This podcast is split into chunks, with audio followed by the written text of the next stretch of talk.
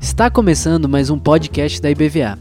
Aqui você encontrará mensagens que edificarão a sua vida e te ajudarão a caminhar com Jesus.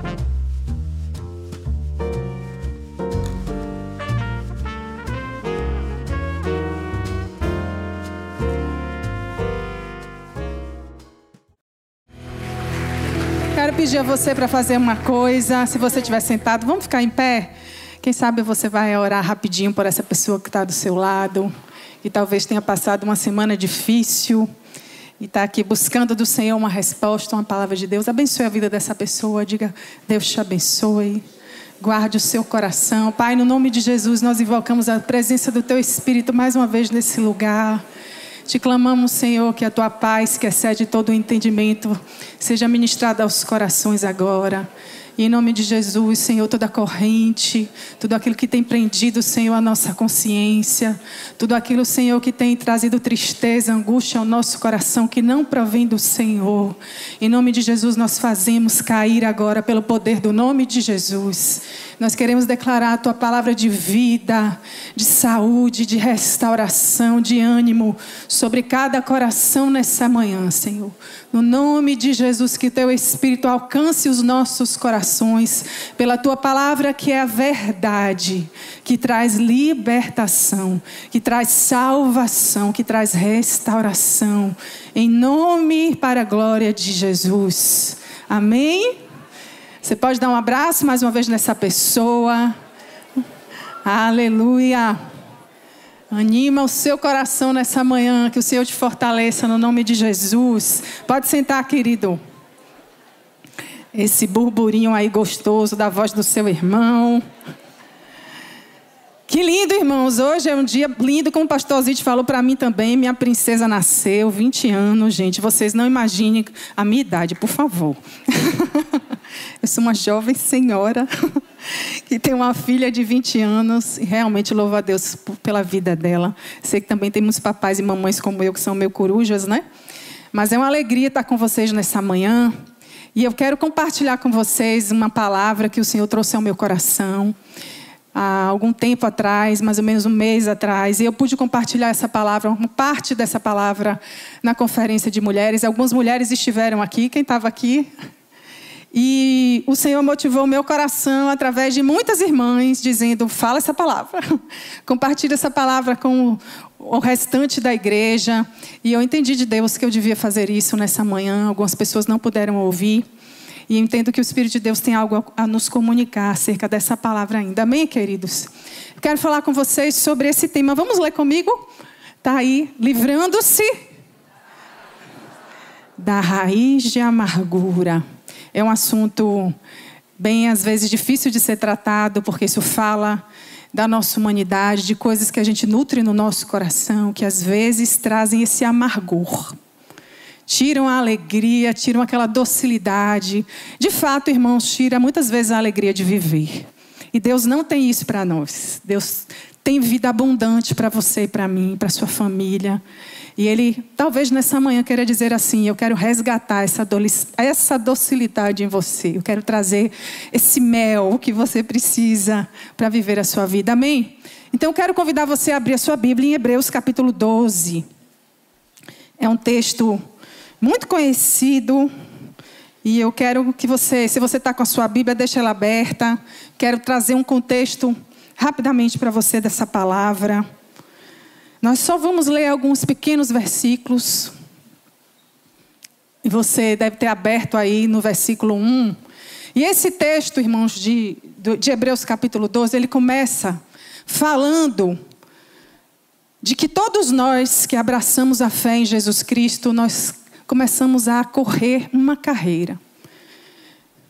Nós não simplesmente nos batizamos, né, como aconteceu de forma linda, né? Quem estava lá domingo passado, aquela coisa linda ali na praia, nós abraçamos a fé em Jesus. Isso fala de uma fé que precisa se desenvolver. E o batismo é o começo, né? É esse testemunho para essa tão grande nuvem de testemunhas que está nos olhando, está nos observando.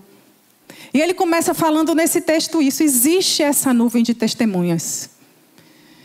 observando você. Você abraçou essa fé, você se batizou. Se você não fez isso ainda, você vai fazer, em nome de Jesus.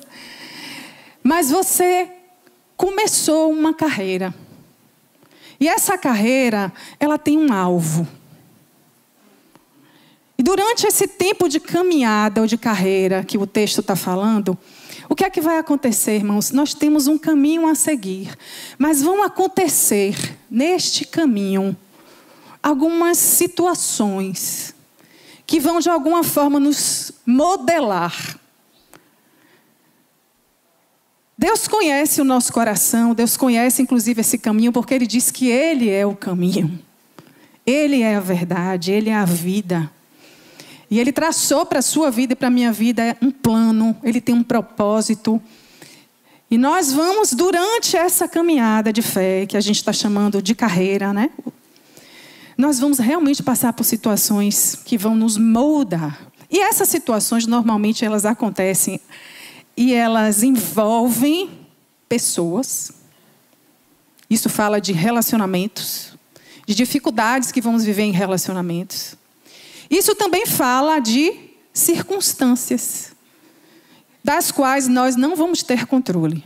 Então, imagine uma doença, uma dificuldade financeira, imagine uma catástrofe, um luto, coisas que fazem parte da caminhada de um ser humano. De um ser humano cristão. Porque às vezes a gente abraça a fé cristã e a gente fica pensando: não, minha vida agora, meu casamento vai ficar o melhor de todos. Meus filhos vão ficar todos bonzinhos, né? com aquela cara de coroinha. A gente imagina que agora, de repente, se eu tenho dificuldade financeira, não, agora tudo vai mudar. Porque eu abracei essa fé. Não é essa promessa que Jesus fez, é? Não. Ele está falando que existe uma caminhada, uma carreira.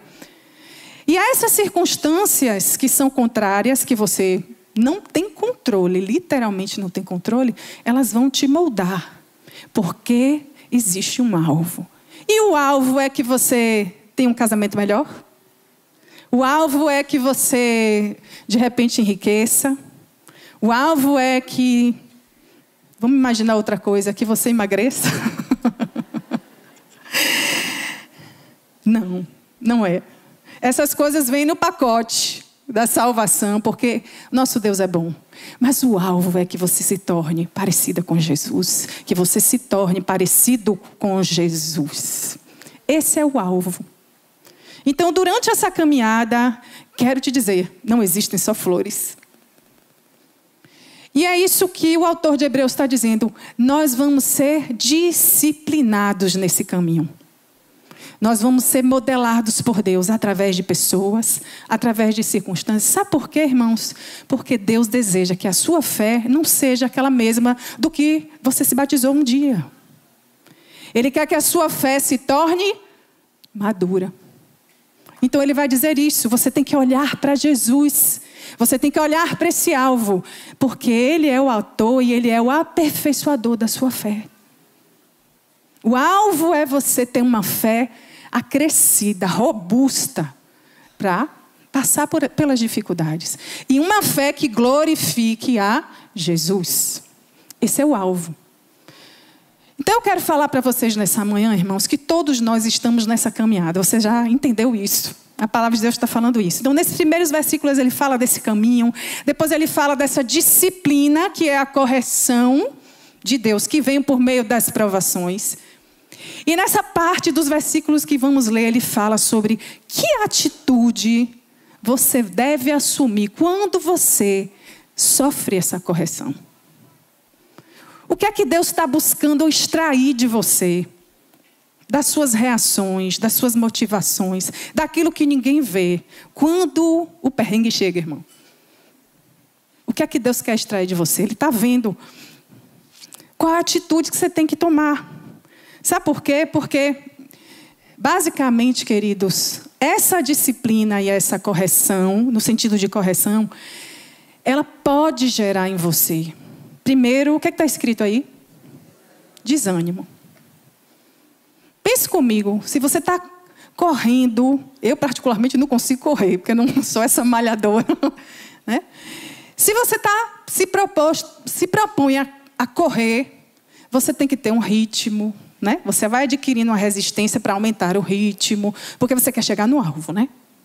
Mas porventura, se, se tem muita resistência, se tem muita coisa que te desagrada, você pode desanimar mesmo. Você pode dizer: Isso aqui não é para mim. Isso é da sua humanidade. E eu estou falando com relação à carreira da fé. Às vezes as provas são tão grandes e elas acontecem né, recorrentemente. Né? A gente fica assim, meu Deus, não é possível que vai vir mais uma tribulação. Socorro, misericórdia. Dá um tempo, Pai. Você já orou assim? E dá vontade de desanimar. Eu dizer, essa vida não é para mim, não, porque eu achei que vida de crente era outra, né? Então acontece. O desânimo, querido, é humano. Não é porque você se tornou cristão que você não vai ficar assim. Ou você pode ir para a segunda reação, que é a revolta. Você pode, poxa, não estou conseguindo, não estou conseguindo, então também eu vou largar tudo de mão. também, né? Eu vou me revoltar contra tudo e até se revolta contra Deus por vezes. Isso é humano, queridos. A gente às vezes fica assim, meu Deus, aquela pessoa se batizou domingo passado, já está lá na minha frente.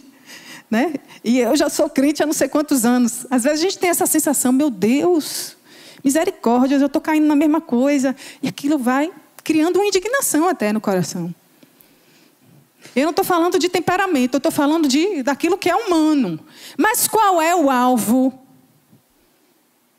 que é que Deus quer através dessa disciplina, querido? A sua santificação. Deus quer que você se torne mais parecido com Jesus. Esse é o alvo.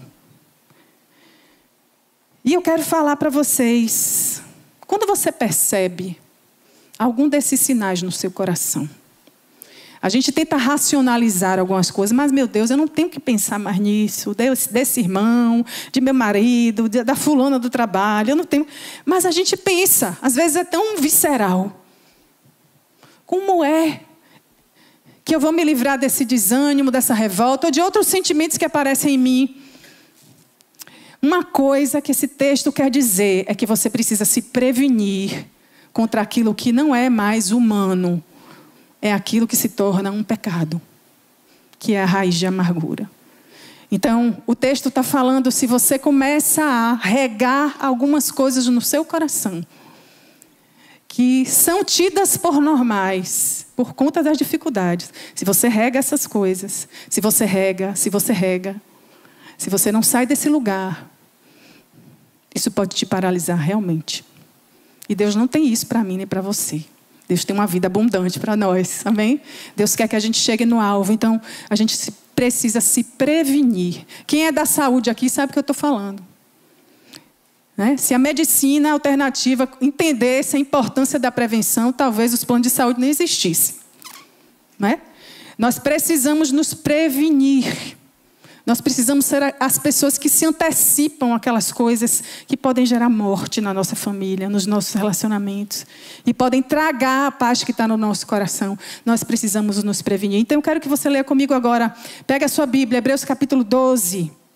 Olha só o que diz esses versículos, querido. Nessa caminhada de fé, O que é que o autor de Hebreus está dizendo agora para mim e para você? Ele está dizendo: se previne, olha só.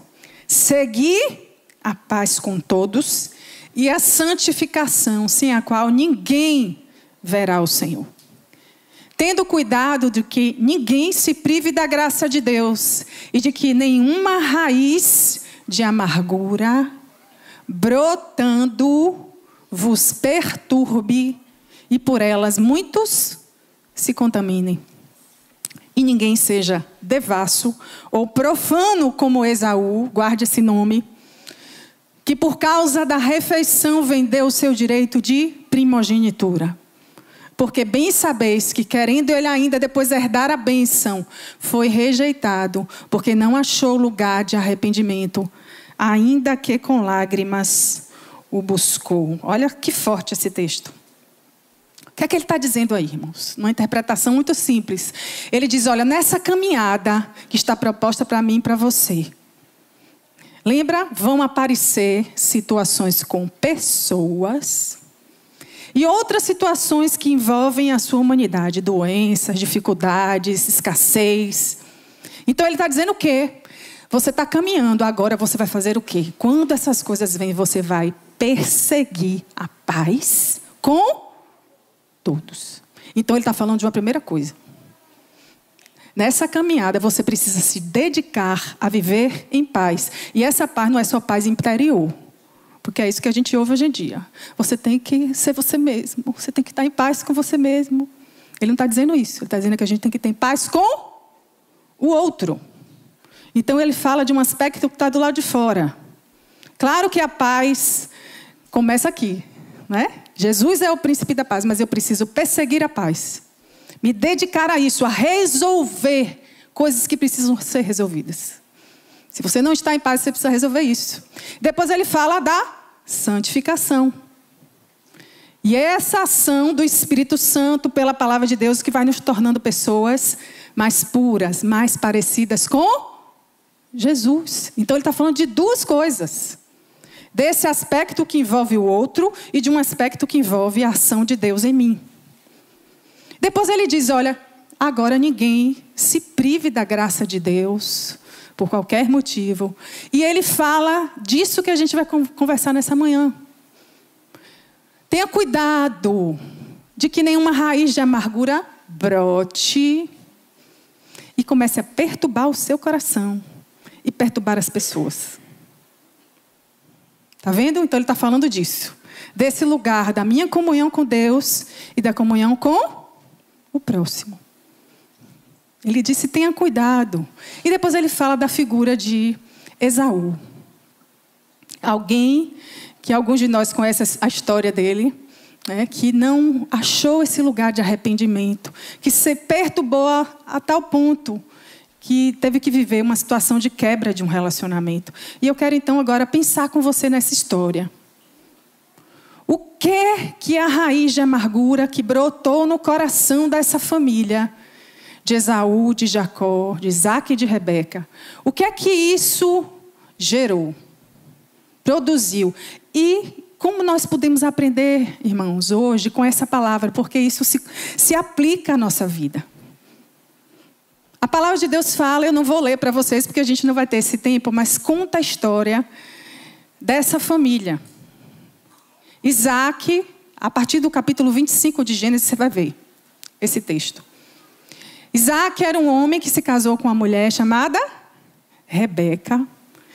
E a Bíblia diz que eles não tinham filhos, Rebeca era estéril. E um dia ele pediu ao Senhor que ela pudesse conceber. E ela então tem gêmeos. Tem dois meninos. A Bíblia diz que Esaú era o mais velho e Jacó era o mais novo. E desde essa época, então, já existia um decreto de Deus sobre a vida do mais novo, que ele dominaria o mais velho. Isso está registrado na palavra de Deus. E eles cresceram, e Esaú se tornou um exímio caçador. Jacó era aquele que habitava em casa, habitava, fazia tendas. Mas a Bíblia também registra algo de que o pai Isaac tinha uma certa preferência por Esaú, o filho mais velho. E a mãe pelo mais novo. Então você imagine esse contexto familiar. Né? Já de disputa, de uma coisa meio mal resolvida, meio doentia. Com certeza, nesse contexto, o coração desses meninos e depois desses homens desenvolveu ressentimento. A Bíblia não traz esses detalhes, mas quando você observa nessa história, você vai ver uma situação assim, de uma família disfuncional. E no determinado momento, a Bíblia diz que Esaú saiu de casa para caçar, que é o que ele gostava de fazer. Ele saiu e quando ele voltou, ele estava muito cansado daquela lida e aí, de repente, ele sente aquele cheirinho de guisado de lentilhas. Para nós, como o pastor falou, muqueca de camarão, talvez uma feijoada. Né? Ele voltou para casa muito cansado e ele viu seu irmão que tinha preparado uma comida e ele pede um pouco dessa comida a seu irmão mais novo. E seu irmão mais novo diz assim: Eu vou te dar, se você abrir mão do seu direito de primogenitura. E eu fiquei a pensar um pouco sobre essa situação. De fato, Esaú então resolve abrir mão por causa da sua necessidade de querer comer algo naquele momento. E aquele coração já regado de ressentimento, ele se entrega a um engano. E eu queria falar para vocês a primeira consequência de um coração amargurado, irmãos. Ele é entregue a um engano. Ele é entregue própria percepção. E, e eu vejo tanto isso, irmãos. Pessoas que ficam assim, não, está tudo bem, Deus falou isso. Deus falou aquilo. Eu me junto com fulano porque fulano é de Deus, eu entro nisso. A gente fica nessas nossas percepções e lá no fundo, qual é a motivação disso? Parece que Deus coloca a gente entregue mesmo ao nosso engano do nosso coração, porque a palavra de Deus diz que o nosso coração é desesperadamente corrupto. Ele é mais enganoso do que todas as coisas. Foi o que aconteceu com Esaú. Ele perdeu o discernimento, queridos. Imagine uma pessoa não saber ou não saber pesar a diferença entre uma necessidade, um prazer imediato e um direito constituído. Foi exatamente o que aconteceu. Ele abriu mão. Porque ele estava com fome. É o que a gente chama de insensatez. Um coração amargurado é insensato. E ele se coloca em situações que podem trazer muito mais angústia, mais tristeza. Então, a primeira coisa que a raiz de amargura pode produzir na nossa vida é muito engano. Porque Deus está vendo lá aquele ambiente da, da sua casa que ainda não foi visitado por Ele. Sabe aquele quartinho que tem umas sujeirinhas que você deixou acumular? Que você acha que não precisa conversar? Você acha que pode deixar para lá, porque o tempo de Deus, eu já ouvi isso, ah, no tempo de Deus, isso se resolve, né? E às vezes a gente não quer se expor, né? Não quer pedir perdão, entre outras coisas. Então, primeira lição, a raiz de amargura pode produzir engano, e você precisa olhar para isso. Segunda coisa, queridos, é ódio. Essa história é uma história difícil, né, da gente ler e da gente pensar, meu Deus, será que acontece isso mesmo com o ser humano? A Bíblia fala já em outro momento, a partir do capítulo 27, que esse mesmo Esaú é chamado por seu pai agora, Isaac. Isaac diz assim: Ó oh, meu filho, eu estou para morrer. Estou para bater as botas, né? E eu quero então que você saia, vá caçar Compra, ou compra não, pega lá a caça, faz uma comida boa. E depois que você fizer isso, eu quero comer com você, quero comungar com você, e eu vou te dar a sua bênção.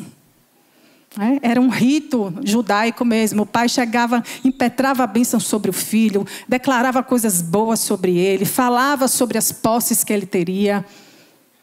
Então, Isaac conversa com seu filho mais velho sobre isso e ele vai caçar de novo. Ele vai fazer o que ele tinha que fazer. Estava lá ocupado com seu ofício.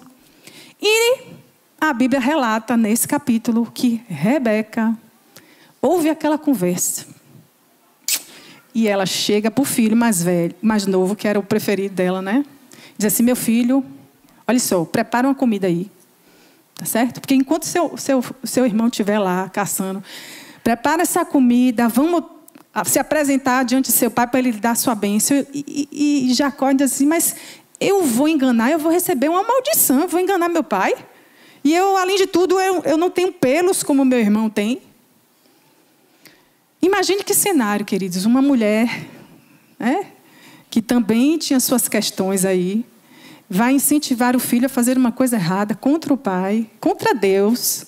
E é exatamente assim que muitas vezes o cenário se apresenta para nós de manipulação. Né? Porque ela sabia sobre o decreto de Deus sobre o seu filho, de que ele prevaleceria sobre o mais velho, mas ela quis fazer as coisas do jeito dela. Ela quis antecipar. Talvez não tivesse confiando mesmo de que o desfecho seria aquele que Deus tinha falado. Ela quis botar a mão naquilo. E a Bíblia fala que, então, Isaac abençoou o mais novo com a bênção do primogênito.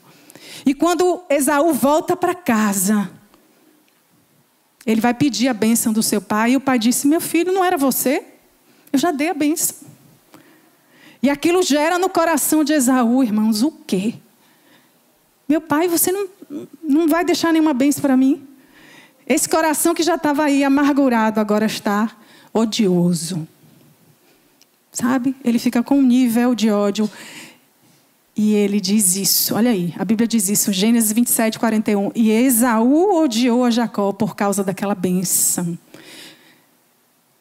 com que seu pai o tinha abençoado. E Esaú disse no seu coração: Chegar-se-ão os dias de luto de meu pai e matarei a Jacó, meu irmão. Imagine, irmãos, que coisa triste. Esse desejo pulsar no coração de um irmão, que seu outro irmão morresse. Né? O desejo de vingança. São coisas que vão se, né, se, se somando a essa amargura. Uma outra coisa é essa quebra né? Essa contaminação que Hebreus capítulo 12 fala: olha, cuidado. Cuidado com isso, irmão. Porque isso pode te perturbar, isso pode contaminar outras pessoas. Normalmente, contamina. Dificilmente a gente vê uma pessoa que está amargurada, que não compartilha sua amargura com suas melhores amigas. Não é verdade? Dificilmente. Então isso contamina. Isso gera quebras de relacionamento. E a Bíblia fala disso, que esses irmãos precisaram se apartar. Eu acho que essa mãe ficou desesperada, né? E agora, o que, é que eu vou fazer? Então ela arruma um jeito do filho sair e ele vai para lá, ficar com o tio dele, Labão. Sai do cenário porque não dava mais para conviver.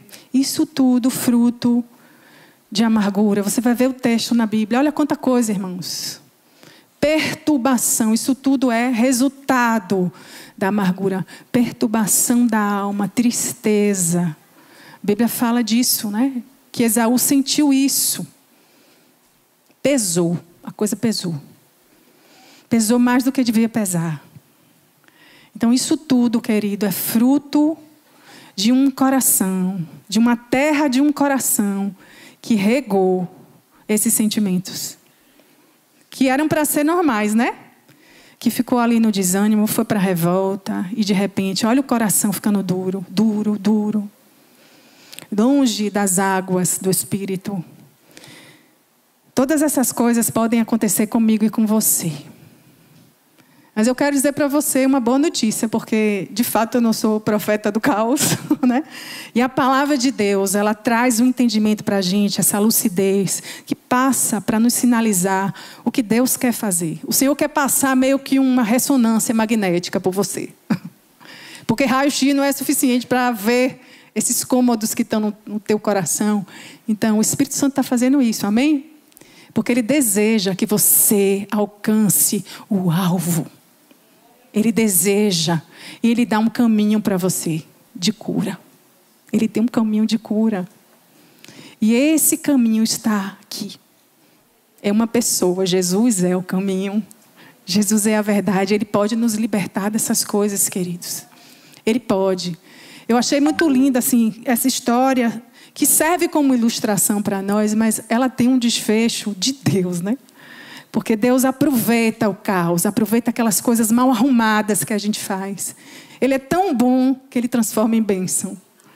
E foi exatamente o que aconteceu também com esses irmãos. E eu quero agora que você se transporte para a vida de Jacó, né? Porque eu falei muito de Esaú. Mas para a cura chegar, querido, alguém tem que se arrepender.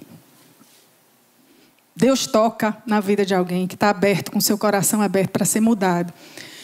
E Jacó, então, nesse lugar onde ele estava, distante do seu irmão, com seu tio, ele é muito tratado por Deus. Quem conhece essa história?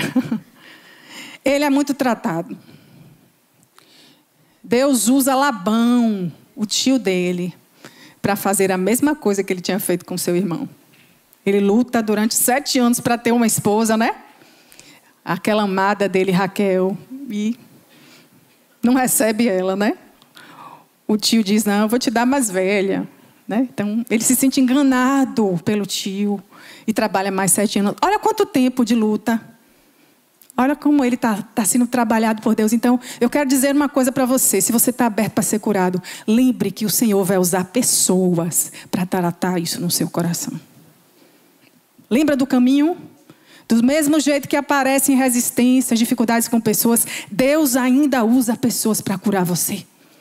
Para te lembrar que você é amado, que você é querido, que você pode ser liberto, que você pode ter relacionamentos saudáveis. Deus usa. Mesmo que doa, né, irmãos? Porque incomoda. A gente vê, parece que uma novela passando na nossa frente. Meu Deus, eu tenho que passar por isso. É. A gente planta, a gente vai colher. E Deus usa, Deus usa com amor. Você sente às vezes doer na carne, mas Ele está ali cuidando de você, e uma outra lição que eu quero que você guarde também, que as coisas não têm que ser feitas do seu jeito. Essa reconciliação, esse perdão, que talvez precise ser feito, Deus tem um tempo para isso. Olha quanto tempo Jacó passou ali na terra de Padã Aram com Labão, né, sendo de certa forma massacrado, humilhado, não foi no tempo que ele idealizou que ele, que ele foi se reconciliar com seu irmão. Deus usa também o tempo para amolecer o nosso coração, para nos fazer enxergar circunstâncias, não só as pessoas, do jeito que Deus vê. Às vezes você fica vendo num luto, um divórcio, uma dificuldade financeira, como se fosse uma injustiça, um peso de Deus sobre a sua vida. E Deus está dizendo: Eu estou usando isso para que você fique mais perto de mim. Para tirar esse amargor, te deixar alguém mais dócil, que me ame mais, que ame mais a minha presença, que não dependa de pessoas para se sentir bem, se sentir feliz. Deus usa o tempo. E Ele realmente tem uma benção de restauração quando a gente sabe esperar o tempo. Quando a gente não fica fazendo com as nossas mãos como Rebeca fez. Né? E é tão lindo essa, essa palavra, porque se você lembra da história de Jacó, irmãos, é muito forte o que ele passa. Ele passa por essas humilhações, por esses aprendizados. Mas um dia, lá em Gênesis capítulo 33, você vai ver isso. Um dia ele se levanta de madrugada e ele entende que é o tempo de voltar para ver seu irmão. Ele e suas duas mulheres, ele não tinha mais só uma mulher. Mas chega uma hora que ele para no caminho, sozinho, e passa pelo val de Jaboque. E lá ele tem um encontro com Deus. Ele é marcado por Deus. E ele nunca mais foi o mesmo. Quando ele encontrou a Deus, o coração dele foi convertido. E aquele perdão que ele pensou que ia pedir foi do jeito de Deus. É como se ele dissesse assim: agora, aquilo que eu aprendi com minha mãe, a fazer as coisas do meu jeito, a manipular as coisas, as circunstâncias. Eu não quero mais isso, Senhor, se não for com você, se não for do seu jeito. E Deus, então, o anjo do Senhor, né, a Bíblia fala que toca na juntura da coxa dele, e ele fica manco. É como se fosse um sinal de que Deus queria mostrar: ó, vai doer, vai doer até aqui, mas eu vou com você. E a obra que Deus faz de restauração é completa, irmãos. Pode até doer, mas glorifica, glorifica Ele. Mostra aquilo que Ele quer que seja mostrado, não mostra mais a gente, não mostra mais as nossas intenções, não mostra a nossa cara. A glória dele aparece. Aleluia. Eu imagino que Jacó tenha se tornado alguém mais dócil mesmo. A Bíblia conta então esse encontro entre os irmãos. E ele faz toda uma programação de como ia ser, né? Querendo dar honra para o seu irmão. Mas uma outra lição que eu quero que você guarde: ele encontra seu irmão, depois de toda essa confusão, e eles se perdoam. Mas Esaú vive distante dele a partir disso. Eles se encontram no momento.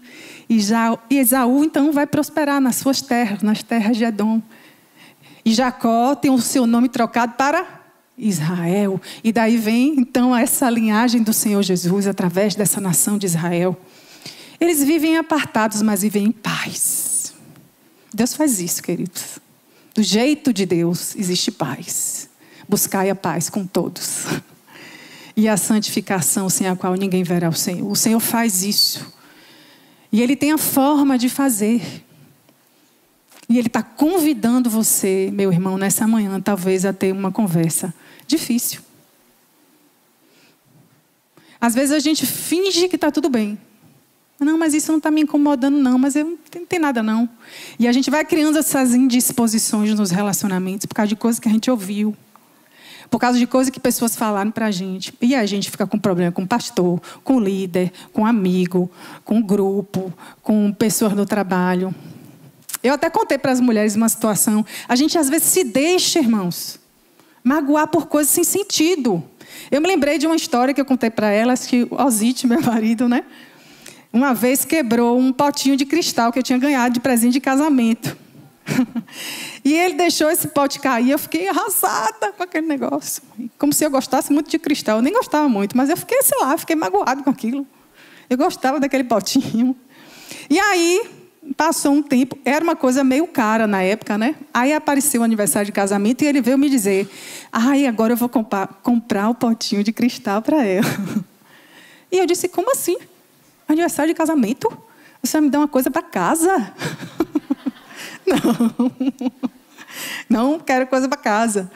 Imagine, irmãos, aquilo ali foi enchendo meu coração. E eu fiz misericórdia. Como é o ser humano, né, gente? Ele, na boa intenção de querer me dar o potinho de cristal. e eu já pensando, mas não é possível, que falta de sensibilidade. Ele tinha que me dar, sei lá. Aí a Zite, eu contei para elas, a Zite começou a me dar bicho de pelúcia. Bicho de pelúcia. Ele me dava vaquinha, vaquinha, vaquinha. Era tanta vaquinha, gente. Porque ele descobriu que eu gostava de vaquinha. Um dia ele me deu um boi. e eu ficava. Aí até eu disse: meu filho, eu também não quero tanto bicho de pelúcia, não. Já cresci, não sou mais adolescente, né? Mas aí a gente vai aprendendo nessa dinâmica.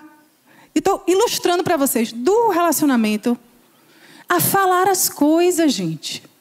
Porque às vezes a gente fala, o outro entende de outro jeito. E isso é uma seta que vai gerar ressentimento.